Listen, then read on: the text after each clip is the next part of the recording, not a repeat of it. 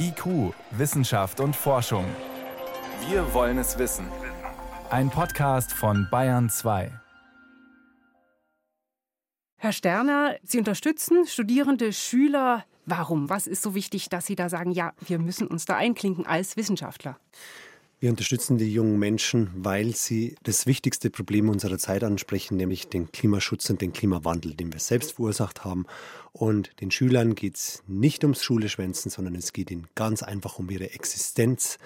Und wir müssen uns die Frage stellen, mit welchem Recht nehmen wir denen deren Zukunft? Mit keinem. Ne? Und sie schaffen das, was wir aus der Wissenschaft seit 20 Jahren vergeblich versuchen, nämlich das Thema auf die Top-Agenda der Politik zu bringen. Was muss die Öffentlichkeit unbedingt wissen aus Ihrer Sicht, um zu handeln? Es ist allerhöchste Zeit. Wir stehen kurz davor, dass wir unsere Zivilisation von diesem Planeten fegen, wenn wir nicht schnellstmöglich umsteuern. Wir haben seit der letzten Eiszeit vor 12.000 Jahren noch nie so eine hohe CO2-Konzentration in der Atmosphäre gehabt das ist keine Weltuntergangsmacherei, das ist knallharte Physik. Wir wissen einfach seit über 100 Jahren, dass dieses CO2 den Klimawandel verursacht, den wir derzeit erleben.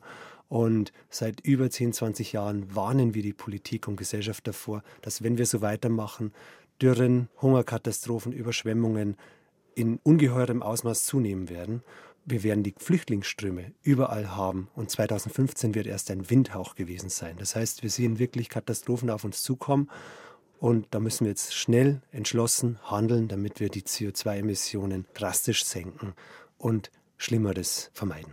Wenn wir feststellen, seit 10, 20 Jahren sind eigentlich die Szenarien der Wissenschaft da, man kann auch sagen Warnungen, die Dringlichkeit ist da. Für viele stellt sich die Wahrnehmung ein, wir kriegen das eh nicht mehr hin. Sie sagen, so schwer ist das gar nicht, die Energiewende zum Beispiel. Richtig. Es wäre technisch überhaupt kein Problem, hier umzusteigen auf die erneuerbaren Energien.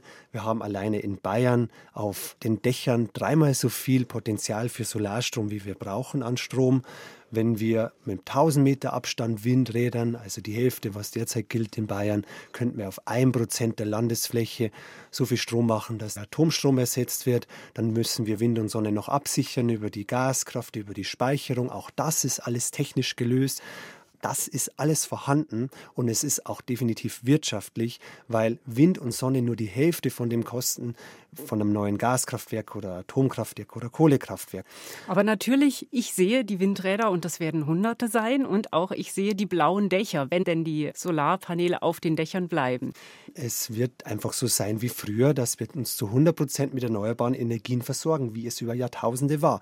Da haben wir Holz genutzt, Windenergie, Solarenergie. Es war alles oberirdisch. Jetzt haben wir ein paar Generationen, wo das unterirdisch ist und wir alles ausgraben, aber langfristig wird es wieder so sein und ich werde Tausende von Windrädern auch in Bayern sehen, Tausende von Solaranlagen. Das ist der einzige Weg aus heutiger Sicht, wie wir das schaffen, damit wir das Klima stabilisieren. Und dann brauchen wir aber auch noch Speicher. Sonne Richtig. und Wind äh, sind nicht immer verfügbar. Richtig. Auch hier gilt es für Akzeptanz zu werben. Wenn ich Wasserkraft zu Speicherseen in die Alpen baue und damit ein Skigebiet beschneie, ist das völlig akzeptiert. Sobald da ein Rohr dran kommt mit Generator, ist es Teufelszeug. Das kann es nicht sein. Wir haben die Gasspeicher, die unterirdischen. Und oft ist es halt so, dass der Denkmalschutz den Umweltschutz und Klimaschutz aussticht. Bei den Windrädern, bei Solaranlagen. Aber wenn wir so weitermachen, gibt es keine Denkmäler mehr, die wir schützen können, weil dann kein Stein auf dem anderen bleibt. Ganz kurz noch ein Blick auf Bayern. Diese Woche wird es auch eine Regierungserklärung zur Energiewende in Bayern geben vom Wirtschaftsminister Aiwanger. In welchem Jahr könnte Bayern Ihrer Meinung nach erneuerbar sein, was die Energieerzeugung angeht?